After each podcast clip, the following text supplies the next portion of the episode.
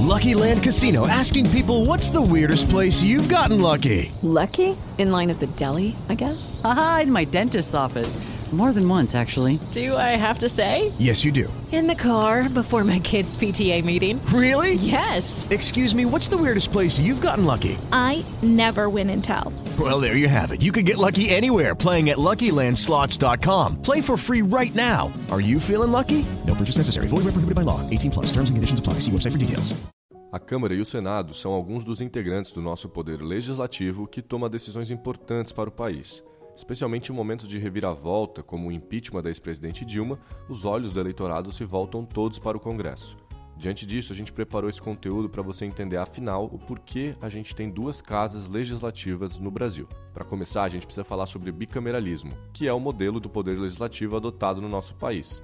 Conforme o nome sugere, é um sistema com duas casas legislativas.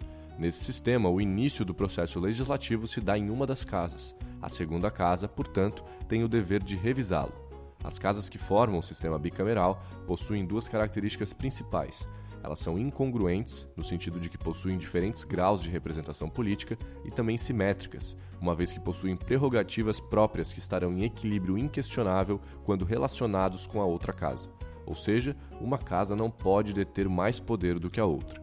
Mas por que afinal o sistema bicameral foi adotado no Brasil? Bem, a princípio, a existência de Câmara e Senado proporciona maior distribuição de poder. Sempre vai ser mais difícil influenciar duas casas do que apenas uma. Dessa forma, o sistema político nunca fica refém de um mesmo grupo e dos mesmos interesses. Além disso, a existência de duas casas cria um sistema balanceado de revisão de novas propostas de leis. Proposições feitas por uma casa são sempre revisadas pela outra casa, por exemplo sem contar ainda a questão do veto presidencial. O segundo ponto é o fato de que ele permite ao mesmo tempo dar atenção a problemas gerais e a problemas específicos de uma população. Isso acontece porque a Câmara e Senado possuem uma grande diferença em quantidade do que a outra, como é no Brasil. Assim, a Câmara de Deputados, com mais de 500 parlamentares, pode representar demandas mais específicas da população. Enquanto isso, os senadores, que não somam uma centena de pessoas, cuidam de problemas mais gerais. É desse fato também que se argumenta que o bicameralismo combate a tirania da maioria. Afinal, as minorias podem ser representadas ao mesmo tempo em que os interesses da maioria são contemplados. E o que é então a Câmara dos Deputados? A Câmara é descrita no artigo 45 da Constituição como sendo a representante do povo.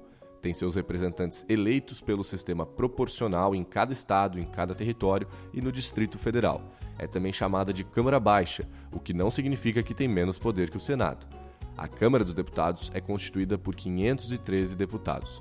O número de deputados por estado é proporcional à sua população. Dessa forma, os estados com maior número de habitantes acabam sendo privilegiados. O número de cadeiras que um estado pode ter varia entre 8 e 70 deputados por estado. No Brasil, os deputados são eleitos com idade mínima de 21 anos para mandatos de 4 anos. Lembrando que o sistema de eleição é proporcional, ou seja, leva em conta os votos que o partido recebeu, e não só o que o candidato recebeu. A Câmara dos Deputados é representada pela copa voltada para cima. Dessa forma, ela reproduz uma ideia de abertura com relação às novas ideologias, bem como tendências e anseios. Ou seja, retrata a ideia de representar o povo. Não é à toa que a Câmara costuma estar mais envolta em polêmicas. Reunindo uma grande quantidade de parlamentares, as sessões da Câmara frequentemente são tumultuadas. Um exemplo foi a sessão de votação do impeachment da Dilma, que muitos classificaram a sessão como um circo. E agora, o que é o Senado? O Senado Federal está definido no artigo seguinte da Constituição, o 46. Ele diz que essa casa é composta pelos representantes dos estados e do Distrito Federal, eleitos segundo o princípio majoritário, ou seja, são eleitos os senadores que conseguem mais votos para si, não observando a proporção de votos por partido ou coligação, como acontece nas eleições dos deputados. O Senado Federal possui 81 vagas que são divididas igualmente entre todos os estados, de modo que cada possui três senadores independente do tamanho da população.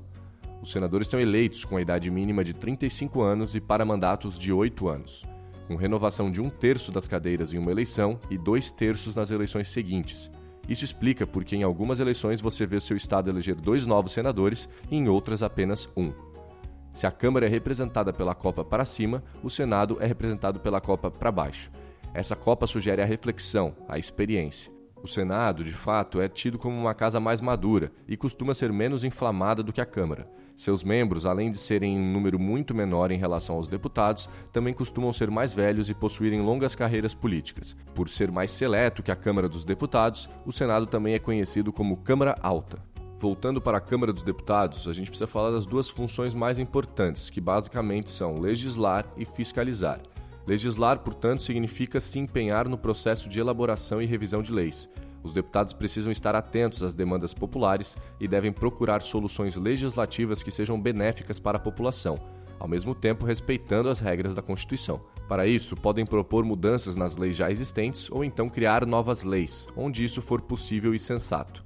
As competências privativas da Câmara são poucas. O artigo 51 da Constituição traz apenas cinco incisos e dois deles se referem à autonomia da Câmara em elaborar seu regimento e em se organizar. As mais importantes competências são cobrar as contas do Executivo Federal, quando não apresentadas ao Congresso no prazo de 60 dias depois da abertura da sessão legislativa, e autorizar a abertura de processo por crime de responsabilidade. Já o Senado possui algumas outras competências também muito importantes. Entre elas estão aprovar a escolha de magistrados, ministros do Tribunal de Contas da União, de presidentes e diretores do Banco Central, do Procurador-Geral da República e de embaixadores Todos esses são nomeados pelo presidente da República.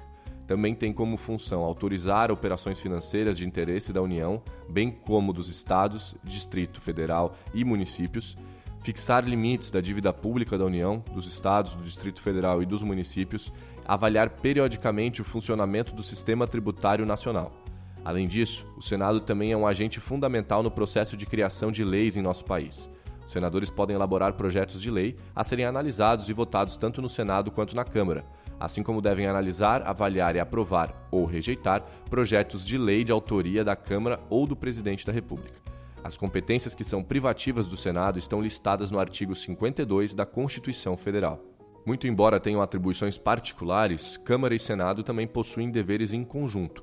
A junção da Câmara e Senado é chamada de Congresso Nacional o Congresso tem a palavra final em várias matérias importantes, como, por exemplo, votar medidas provisórias, vetos presidenciais, a lei de diretrizes orçamentárias, o plano plurianual de investimentos e o orçamento geral da União, dar posse ao presidente e ao vice-presidente da República, autorizar o presidente e o vice a se ausentarem do país por um período superior a 15 dias, autorizar o presidente a declarar guerra, celebrar paz, permitir que forças estrangeiras entrem no país e que forças brasileiras saiam, aprovar o estado de defesa, a intervenção federal e o estado de sítio e suspender qualquer uma dessas medidas, deliberar sobre tratados, fixar remuneração dos senadores, deputados, presidente, vice-presidente e ministros, julgar as contas do presidente, apreciar os atos de concessões de rádio e televisão, autorizar referendos e convocar plebiscitos e aprovar iniciativas do Poder Executivo no que tange atividades de energia nuclear. Como você pode ver, é uma porção de atribuições, tanto individuais quanto compartilhadas, do nosso Congresso Nacional. Se você gostou desse conteúdo, eu convido você a acessar o maior portal de educação política do Brasil, politize.com.br, para continuar aprendendo cada vez mais. Lucky Land Casino asking people what's the weirdest place you've gotten lucky? Lucky? In line at the deli, I guess? Aha, in my dentist's office. More than once, actually. Do I have to say? Yes, you do. In the car before my kids' PTA meeting. Really? Yes. Excuse me, what's the weirdest place you've gotten lucky? I never win and tell. Well, there you have it. You can get lucky anywhere playing at LuckyLandSlots.com. Play for free right now. Are you feeling lucky? No purchase necessary. Void where prohibited by law. 18 plus. Terms and conditions apply. See website for details.